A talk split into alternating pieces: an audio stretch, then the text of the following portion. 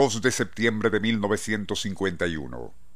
Iglesia Evangelista de Santa María, en el puerto de Lübeck, Alemania.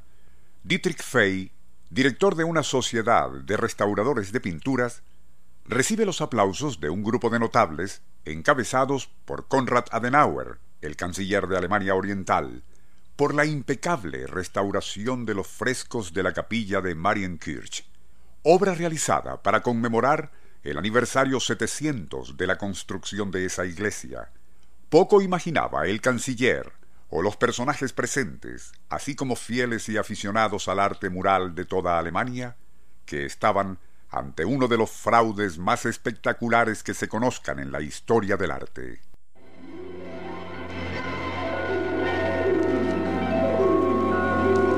Nuestro insólito universo.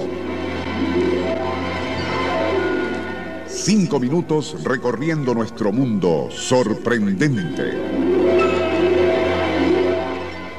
Justo en 1952, un año después de aquella inauguración de los frescos en Marienkirch, un desconocido artista de Königsberg, cuyo nombre era Lothar Malkstadt, y había pertenecido al grupo de pintores que Dietrich Fey contrató para la restauración de los murales, proclamó que los de Marienkirch no eran ningunas recuperaciones, sino obras originales hechas por él.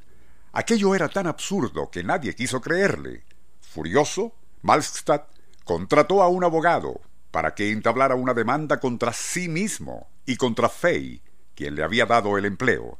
Durante el juicio, Malstadt presentó una película en la cual se demostraba que las paredes de la iglesia en realidad ya no contenían ni trazas de los murales antiguos, pues a causa de los bombardeos aliados durante la Segunda Guerra Mundial, que destruyeron el tejado de la iglesia, las paredes en cuestión quedaron a la intemperie.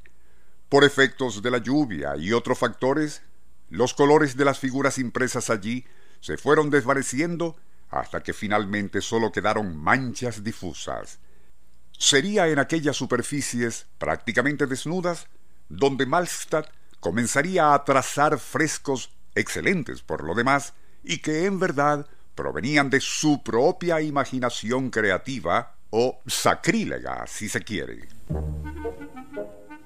Pero lo que terminó de convencer a las autoridades judiciales y escandalizó a todos era que algunas de las figuras en aquellos frescos tenían las semblanzas no de santos o figuras bíblicas, sino de personajes como la actriz Marlene Dietrich, Rasputín, el monje loco de la Rusia zarista, así como Genghis Khan, el azote de Dios. También aparecía la propia hermana del pintor, así como una corista íntima amiga de éste, y en cada caso con sus aureolas de santos. Pero, ¿y por qué había confesado Malstadt su sacrílego delito? Pues simplemente por su orgullo herido. Aquellos frescos fueron muy celebrados, pero no sería Malstadt, su autor, quien recibió las felicitaciones y honores, sino Dietrich Fey, su jefe, mientras que al pintor nadie lo tomaba en cuenta. El resultado de aquel escándalo fue que tanto Dietrich Fey como Malstadt terminaron en la cárcel. Curiosamente, a Fey, quien solo había contratado al artista para que hiciera la restauración y nada sabía del fraude, le tocó pagar 20 meses en prisión, mientras que Malstadt, autor de las falsificaciones, solo cumpliría 12. Quizás la ironía final sea que un tiraje de estampillas conmemorativas e ilustradas con los falsos y blasfemos frescos se convirtieron en muy costosas y solicitadas piezas de coleccionistas. Nuestro insólito universo. Email insólitouniverso.com Autor y productor Rafael Silva. Operador Ramón Bravo. Les narró Porfirio Torres.